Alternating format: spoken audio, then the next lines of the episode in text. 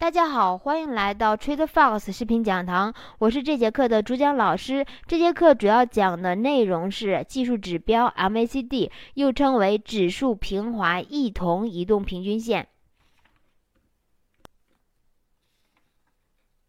我们都知道呢，技术指标它分为趋势指标和震荡指标。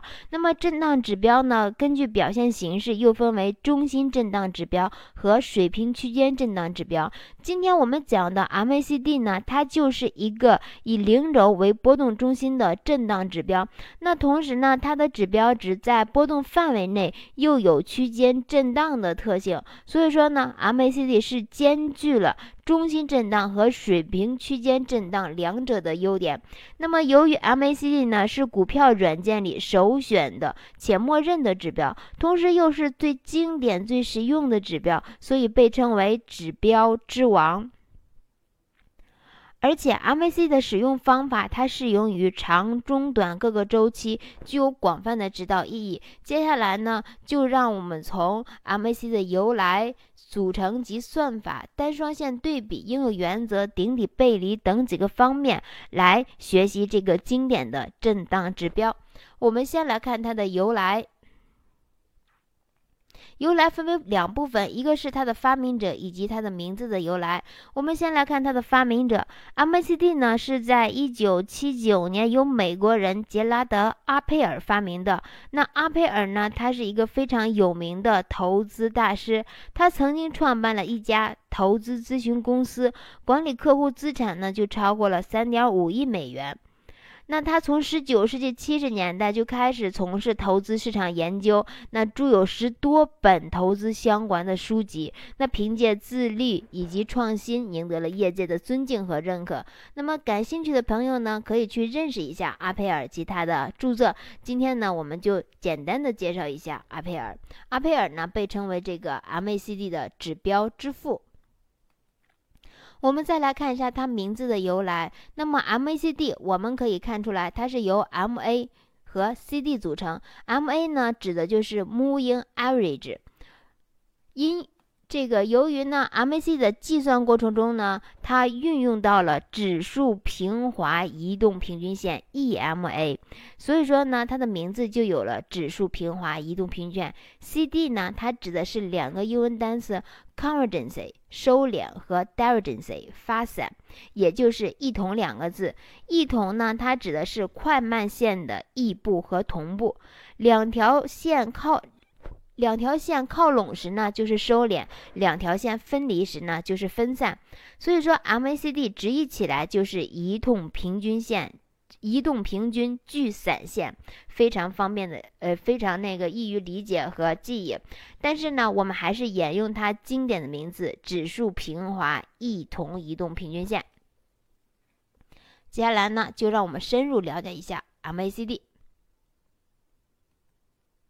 我们先来看一下 MAC 指标的参数，无论是汇市里面还是股市里面，MAC 的参数呢都是十二、二十六、九。它指的是呢指标的计算周期，短期的取值十二，长期的呢长周期的取值二十六，中周期的取值九。那么这个周期呢也可以是分钟，也可以是日，也可以是周。只是看你在哪个周期里面使用 MACD。那么在日线图中使用 MACD 呢？它的参数就是十二日指数均线、二十六日指数均线以及九日为周期计算得到的均线。那大家有没有疑问？为什么它是十二、二十六、九？那我可以变成十、十三、五，或者说随便的呃换成八、七、六吗？可以吗？这个为什么是十二、二十六、九呢？其实这个呢是由于这个早期我国股市呢，它一周呢是六个交易日，两周呢是十二个交易日，那一个月平均下来就是二十六个交易日，从而呢十二、二十六就这么沿袭下来了。当然，我们也可以改为十和二十二，基本上区别不大。那当然还有常用的五、三十四、五、六。十三五等等，这是它的一个参数。那我教给大家如何在会试里面添加 MACD。我们给大家演示一下。打开会试的软件，那我是以 MT4 软件为基础的，在它的菜单栏里面有文件显示和插入，我们点击插入，插入里面呢，它会弹出一个对话框口、技术指标、直线通道等等。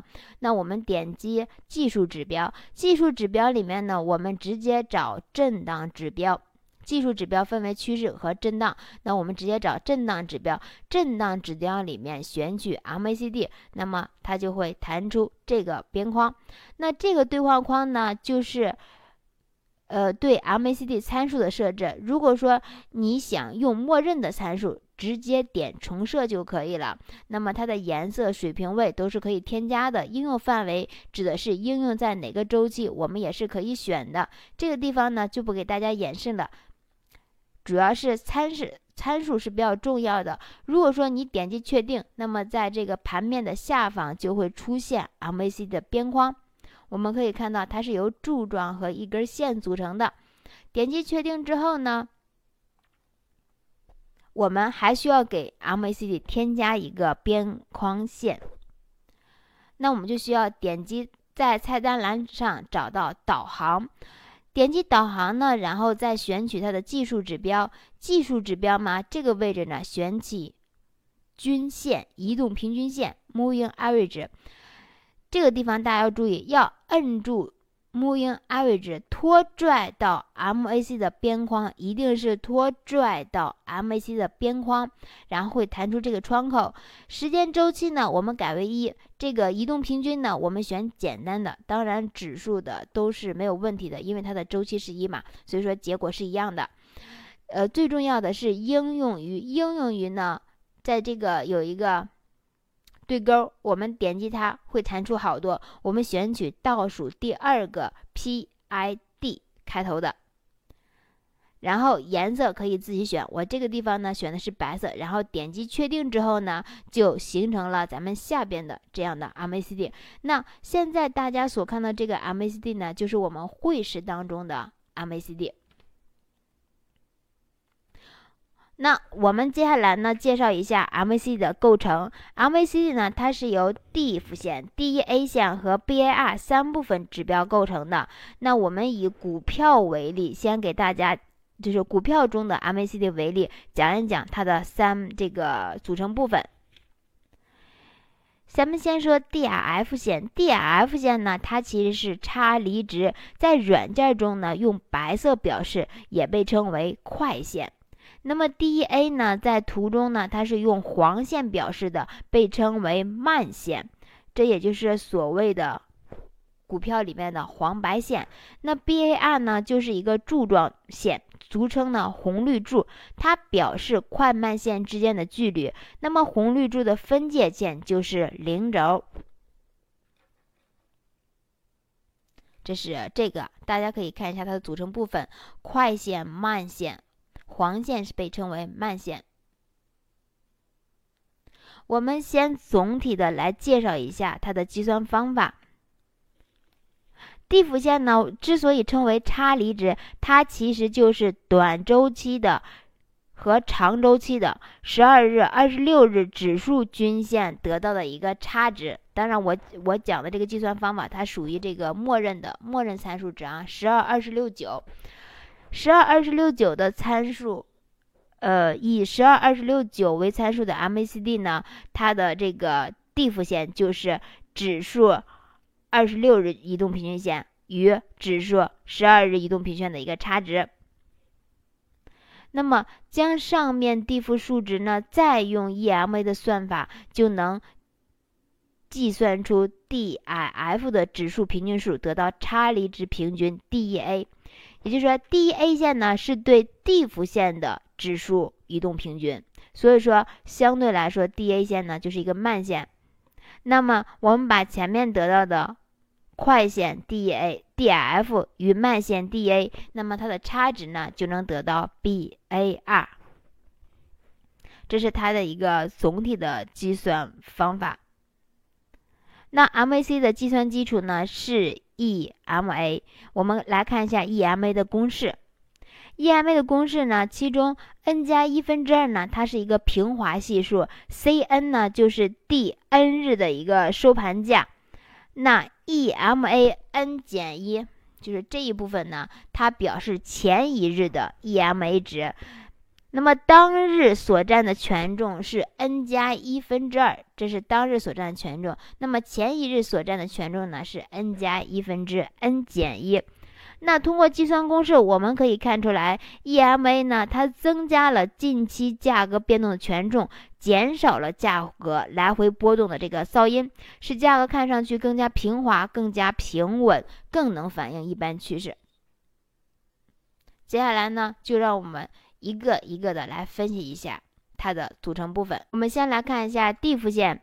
，DIF 线呢，就是差离值，又称正负差，是 MACD 指标的核心。那我们通过它的计算公式可以看出来，DIF 线就是十二日指数均线与十二二与二十六日指数均线的差值。我们从这张图上来验证一下 DIF 的作用。这个。蓝线就是十二日指数均线，这个绿线就是二十六日指数均线。那我们可以看到，当快线指数十二日均线向上突破二十六日均线的时候呢，DIF 线也是向上穿零轴。那么反之也成立。那当十二日均线向下穿二十六日均线的时候呢，DIF 线也是下穿零轴。那我们可以看出来，当 diff 大于零时呢？大于零时呢，十二日指数均线是在慢线二十六日指数均线上方运行，市场的方向是偏多的。那么当 diff 小于零时呢，表示快线十二日均线在慢线二十六日均线之下运行，表示市场的方向是偏空的。diff 线呢，又给大就给这个大家指明了一个市场的方向。我们再来看一下 DA 线，DA 线呢是慢线。称差离值平均数，也就是差离值的指数平均数，是 MAC 的辅助，又称为异同平均数。我们可以通过它的公式来看出 DA，DA 呢就是对地府的九日移动指数移动平均，所以说相对来说 DA 线呢是慢线。快慢线的收敛与发散就是我们 MACD 指标研究的一个重点。我们从图中可以看出来，当 diff 线向上穿越，我们可以看这个这张图相对来说是不好判定的。我们来看这个。白线和黄线，那么当 DIF 线向上穿越这个黄线 DA 线所形成的交叉呢，我们称为黄金交叉，简称金叉。当白线向下穿黄线时呢，所形成的交叉呢，形成死叉，我们称为死亡交叉。死亡这个，我们先看金叉黄金交叉呢，可以看作是我们一个多单的一个进场点；死亡交叉呢，可以看成是我们的一个多单的一个出场点。当然，死叉呢，也可以看成是我们一个空单的一个进场点。总结一下，就是金叉可以考虑多单进场，死叉出场；死叉呢，也可以考虑空单进场，金叉多单出场。再说明白一点，就是在上升的过程中呢，金叉可以考虑多单进场，死叉多单出场。那么在下降的过程中呢，我们可以寻找死叉空单进场，金叉多单出场。这是这个，我们再来看一下这个位置呢，白线向上穿就是金叉，白线向下穿就是死叉，金叉死叉，金叉死叉，金叉。那么，随着电脑在交易中的应用，MAC 的指标由最早的 DEA 和 DIF 两个指标，又引入了柱状线。柱状线呢是指标的发展，柱状线可以进一步显示多空力量的消长。它不仅说明多空双方谁居于主导地位，还可以反映主导力量的强化和转弱。这是技术分析者运用的最佳工具之一。我们可以看一下它的公式，那 BR 呢就等于两倍的 diff 与 D。E A 的差值，柱状线呢是衡量 dF 和 dA 之间的差值，然后将这些差值绘制为柱状线。那如果快线位于慢线之上，MACD 呢就为正值，绘制在零轴上方。那么在股市中呢，就用红柱来表示。那么反之，当快线位于慢线之下，MACD 的柱状线呢为负值，我们绘制在零轴之下，用绿色来表示。简单来说呢，零轴就是一个多空的一个分界。我们再来看一下汇市中的 MACD 的柱状线，呃，汇市中也是一样的，零轴呢也是一个多框的分界线，不一样的是柱状线在零轴上方和在零轴下方，它都是用一样的颜色表示的，并不分一个红绿柱，我们只需要直观的去看就可以了。当柱状线在零轴上方时呢，市场是多方力量占主导，趋势以上升为主。柱状线在零轴上方，反之呢，空方力量为主。我们再观察一下 MACD 的柱状线，柱状线位于零轴之上，多头是市场的主导力量。那么柱状线的斜率向上，就代表着多头的主导力量在转强，表现为呢这柱子，柱状线一根是比一根长的，呈一个发散状态。说明呢，快线向向上拉动慢线的力量在增强，最好我们以做多为主。那么，当柱状线在零轴上方，但是它的斜率为负值时，是不是开始向下？说明多头的主导力量在转弱，柱状线的长度一根比一根短，呈收敛状态。那么这种情况下呢，我们多单就可以考虑去出场了。再来看，那么当柱状线柱状线位于零轴之下呢，就说明空头是市场的主导力量，斜率向下表示着空头的主导力量在增强。柱状线一根比一根长，那么在这个位置，空方的主导力量达到了一个最盛，也就是顶峰。那么这种情况下呢，我们最好以做空为主。那么当斜率向上，比如说这一部分，当斜率向上的时候呢，表示空头的主导力量在转弱，柱状线一根比一根短，呈一个收敛状态，同时也说明了快线向下拉动慢线的力量在减弱。那么通过观察，我们可以发现呢，MACD 柱状线表示长期与短期的市场的一个强弱变化。MACD 柱状线切线的斜率，切线的斜率，这个一定要注意，可以反映市场主导力量转强或转弱。那么讲到这里呢，我们就知道了 MACD 各个部分的一个形成以及作用。接下来呢？我们分析一下单双线的对比。为什么要分析一个单双线的对比呢？因为有经验的投资人可能会发现，汇市中的 MACD 和股票当中使用的是不一样的。那他们一个是双线，一个是单线。包括说我在讲课的过程中，一会儿用的是汇市里面的，一会儿用的是股市里面的。汇市和股市，汇市中的是单线，股市中的是一个双线。我们来对比一下，从走势上来看呢，单线的 MACD 走势更加平稳，这个信号的准确率高，且不会显得滞后。那么双线的 MACD 呢，就更加的灵敏，但是假信号的基数在增大。这是这个。我们再来看第二点，从构造上来说。单线 MAC 的边框线呢叫 MACD 线，双线的叫 DIF 线，就是这个白线。在单线过程中，这个白线它虽然是一个快线，但是我们管它叫 MACD 线。在双线过程中的白线就是 DIF 线。那柱状的面积也不一样，那么单线的面积呢，就是等于十二日与二十六日指数的一个差。那么在我们这个双线里面呢，是快线与慢线的一个差值。其实简单来说呢，它们本质上是一样的，只是视觉上不一样的。这个是需要大家注意一下的就可以了，用法都是一样的。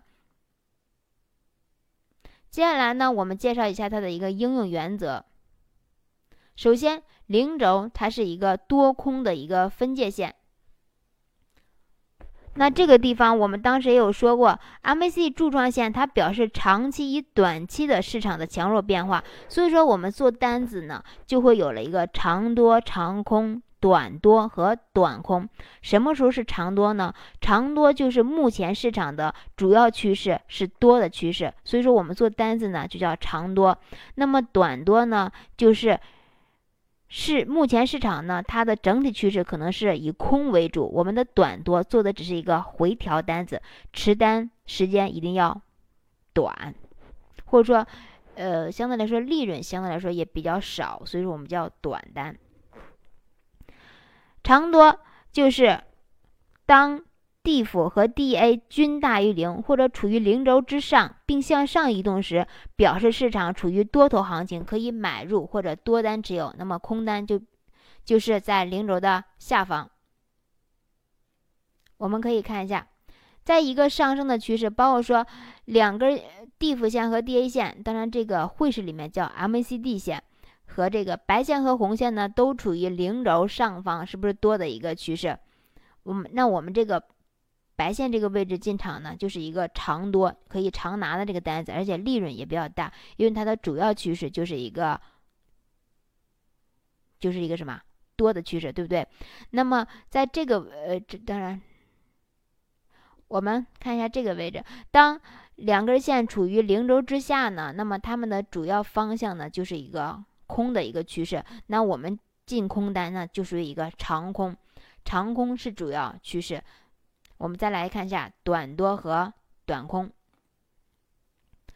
短多呢，这个是需要注意的。我以短多为例讲一下：当 Df 和 Da 线均均处于零轴之下，但是它呢向上移动，它处于零轴之下呢，它的空的趋势应该是主要趋势，但是它向上移动，表示空方力量开始减弱。价格有可能上涨，那么这种情况下呢，我们空单是应该减仓或平仓的。多单如果要是进场的情况下，一定要谨慎。我们从图上来看一下，比如说在它上升的趋势里面出现了一个死叉。对不对？出现一个死叉，那么这个位置我们要进空的情况下，那么这个空单属于一个短空，应该要谨慎。包括说，在这个位置是不是出现死叉了？多方的能量在减弱，那么这个位置放一个空单的情况下，我们也可以看到风险是不是相对来说比较高？因为你这个位置进场，这个位置出场，你是没有利润的。包括说这个位置进场，这个位置出场也没有利润的。这两个、这三个子线之间呢，都属于一个。短空，它属于一个次要趋势，要谨慎。那对于这个位置，呃，当两根线位于零轴之下且出现金叉往上运行的时候呢，这种情况下我们做多，它属于一个短多。短多呢也是次要趋势，要慎重进场。我们再来看一下快慢线的交叉。快慢线交叉呢，它主要运用的是一个金叉和一个死叉。当快线从上方向下穿过慢线时，那么它的形成的交叉呢叫死叉。那么此时呢，市场属于空头行情，可以空单买入。看啊，白线向下穿红线，红线是慢线向下穿的时候形成交叉是死叉。死叉，包括说这个位置死叉，这个位置死叉，我们都可以考虑空单进场。我们再来看一下金叉，金叉就是快线从下向上穿的时候所形成的金叉，所形成的交叉叫金叉。此时市市场呢处于多头行情，我们可以买入多单。这个位置以及这个位置，包括这个位置，它都属于一个金叉。大家需要认识一下金叉和死叉。我们再来看一下柱状线的面积。柱状线的面积呢，代表力量的强弱。零轴上方面积越大，说明多方能量越强，那么可以据此把握时间的时间长短。柱状线在零轴下方的面积越大，就说明空方的能量越强，空单可以持有。我们来看一下，价格在不断的上升，我们可以看到 M C 的面积呢是在不断的增大，而且呢，它这个柱状面积呢都是在零轴上方，这是一个面积，这是一个面积。第二个面积在在比第一个面积在增大，就说明价格能量还是比较强的，价格应该创新高，后续的方向继续上升。那么当它的能量多方的能量缩减之后呢，价格也不再创新高，就有可能出现横盘或者转势。我们看一下零轴下方面积，那么零轴下方的面积在增大的情况下，我们可以看到价格也是一直在下降。那么当零轴的下方的面积在缩小的时候呢，价格出现一个横盘，当然也有可能是向上转势。那么当它的面积零轴下方的面积再次增大的时候呢，价格是在创出了一个新低，所以说它的面积也代表一个趋势，代表一个能量。面积缩小呢，就代表一个能量的一个减弱。我们再来看 MACD 的一个经典用法，就是顶底背离。正常情况下来说，当 MAC 的能量在不断的增大时呢，它的价格是在不断的创新高的，但是。就是它的价格创新高与它的能量是成正比的。我们可以把这个柱状面积的大小看成一个能量，能量越大，价格如果说做多的能量越大，那么价格上升的也就会越快，容易创出新高。但是在一波上升的过程中呢，价格在不断的创新高，但是它的能量在不断的减弱，那么这种情况下就会形成一个顶背离。顶背离做多的自这个能量在减弱，那么这种情况下，我们应该考虑多单去出场。那么当价格在不断的降低，那么它空方的能量也在减弱，那么这种情况下，我们认为是一个底背离，而且是一个显性背离。价格在不断的创新低，而能量在减弱。价格在不断的创新低，能量在减弱。那么这种情况下出现之后呢，价格有可能横盘震荡，或者是一个转势。底背离呢，也是我们一个空单的出场信号。这是顶底背离，而且是显性的。还有一种情况就是说，当价格没有创新低，它的能量却减弱了。那么这种情况下呢，它也属于一种。底背离只是一个隐性的背离，就不容易发现，它是一个隐性背离。这是或者说，当能量没变，能量处在一个水平位上没变，但是它的价格却创新低了，那么这种情况下呢，也属于隐性背离。需要注意点，背离的形成，我们一定要等交叉形成之后，也是这个。金叉和死叉形成之后，才能判断它的背离是否形成。比如说，当价格走已经创新低，但是它能量没有创新低的情况下，对于这张图来说，我们不能判断它背离形成。我们只有当金叉形成之后，才能判断它的一个底背离形成。我们接下来再看它的一个综合运用。综合应用 MACD 呢，它需要配合均线来使用。当价格呈向上涨的趋势时，我们需要等 MACD 出现金叉，考虑多单进场。那么，当零轴上方柱状面积不断放量时，多单应该继续持有。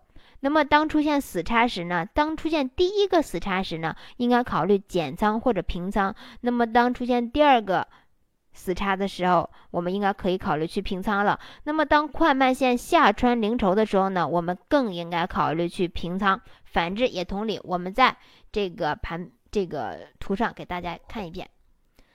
首先，价格在均线上方开始移动，那么我们就需要找 M C 的金叉，考试考虑去多单进场。金叉考虑多单进场。那么，当它出现第一个死叉的时候呢，我们就可以考虑。多单去减仓，为什么呢？因为在这个位置，多方能量可能达到了一个顶峰。目前来说呢，整体趋势还是一个上升趋势，多方能量还是比较强的。但是它出现了死叉，有可能多方能量减弱，那么这种情况下，我们可以考虑去减仓，不一定要去平仓。如果说那个风险意识比较强的，或者风这个比较谨慎的人，可以考虑去平仓。那么，当它第二次出现死叉的时候呢，这个情况这种情况下，我们应该考虑去出场了。当 MAC 的能量减弱之后，减弱到零轴，再次出现金叉的时候呢，那么这种情况下又是我们的一个多单进场点。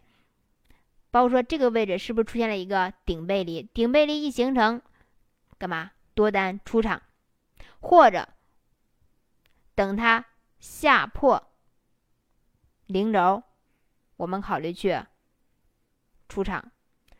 这黄线的这个黄圈的位置呢，都是我们的一个出场点。我们再来看这个均这个价格呢，位于均线上方，我们找金叉考虑去进场。那么当它第一次出现这个死叉的时候呢，可以考虑去平仓或者是减仓。那么多方能量减弱。减弱到零轴附近，再次出现金叉的时候呢，那么这个位置就是我们的一个加仓点，多单一个加仓点。当它出现死叉的时候呢，可以考虑去平仓。那这个位置又出现一个死叉，而且它的能量是不是开始减弱？那么这种情况下，我们也可以考虑去出场。价格下破均线，我们需要找死叉，考虑进场去净空。红线这个位置考虑去净空，那么当它出现金叉的时候呢，空单出场，空单出场，对吧？那么当能量回到零轴附近，再次出现死叉的时候，那么这个位置又是我们的一个空单的进场点，或者说是我们的一个加仓点。那么当它出现金叉的时候呢，可以考虑去出场了。能量回到零轴附近，再次出现死叉，这个位置呢，又是我们的一个空单的。进场点或者是一个加仓点，当它出现金叉的时候呢，干嘛出场？这是它的一个综合应用。我们再来看一下这个位置，对于这个位置来说呢，也是价格在均线下方出现阴线，我们可以找 MC 的死叉去进场。那么这个金叉死叉呢，无论是在零轴上方，在零轴下方都是无关紧要的，只要找有死叉就可以考虑空单进场了。当它出现金叉说，可以考虑去出场，或者说我们可以看到价格在不断的下降，但是它能量是不是在不断的背离，而且出现了，这是一次背离，两次背离，这个两次背离的时候，空单一定要去出场了。那么我们也可以看到，当这个快慢线在零轴附近震荡的时候呢？